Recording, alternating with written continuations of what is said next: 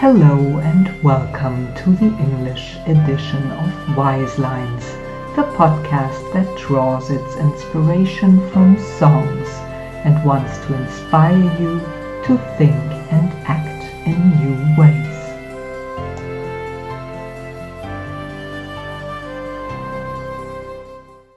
Hello and welcome to my podcast Wise Lines. My name is Claudia Rehder and I am very, very proud to present you the first episode in English today. Normally, my podcast is in German, but from time to time, I will produce an episode in English and publish it for you. So please enjoy. This time, I brought you a very nice song from Fearless Soul. It's called Believe. All the information about the song and about myself you will find in the show notes. I am happy to receive your feedback, so don't hesitate to write me and contact me. But now open your heart and listen to the following wise lines. No matter how you feel, you can learn from your pain. It's there to make you great. Your story's far from done. The best is yet to come. To achieve, you must believe. You can live out all your dreams. Persevere, you'll make it through. What you need is all in you. What a great song with an absolutely powerful message. A message that we as parents should actually pass on to our children and as teachers to our students every single day. We should pass it on until they have internalized this valuable message and begin to live by it from their hearts.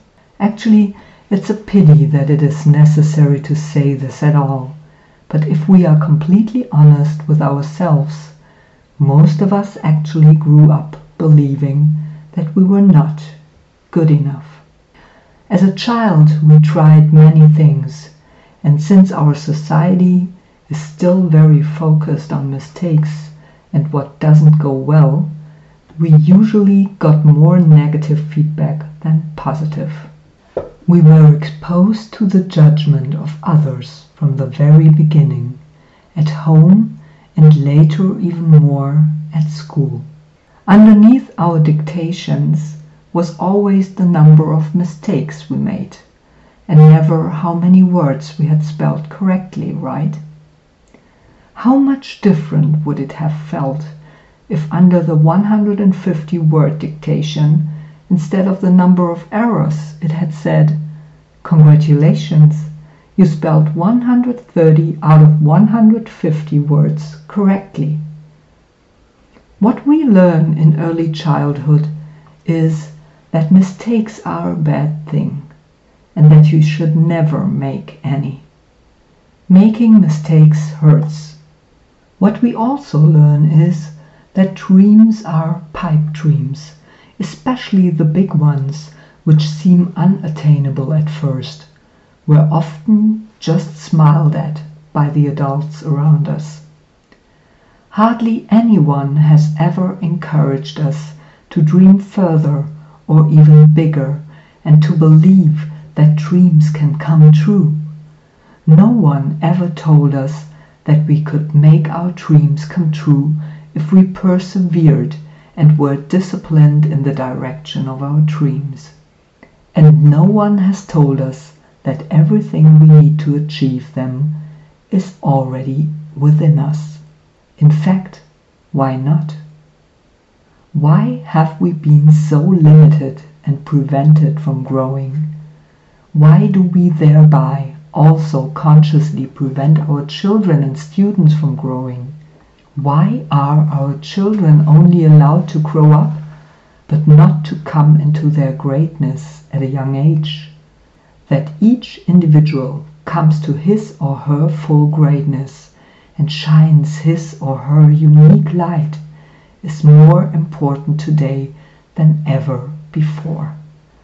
We need young people who think for themselves, who use their creativity, who have visions, who courageously go forward and break new ground, and who, above all, are not afraid of mistakes and challenges, who understand that failure is part of the journey and often makes true innovation possible.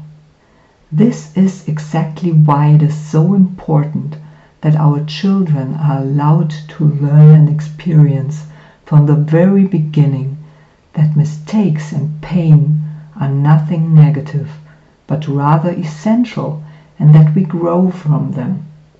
They are there to make you great because your story is far from done. The best is yet to come.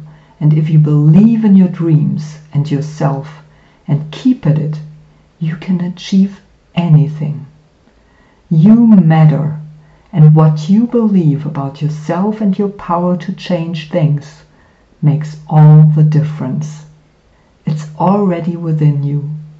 What if we strengthened in our children this belief in themselves from the very beginning? What if all of us, no matter how old we already are, finally started to believe in ourselves? How would that change our lives and the lives of our children entrusted to us? And what change could they and we actually be in this world?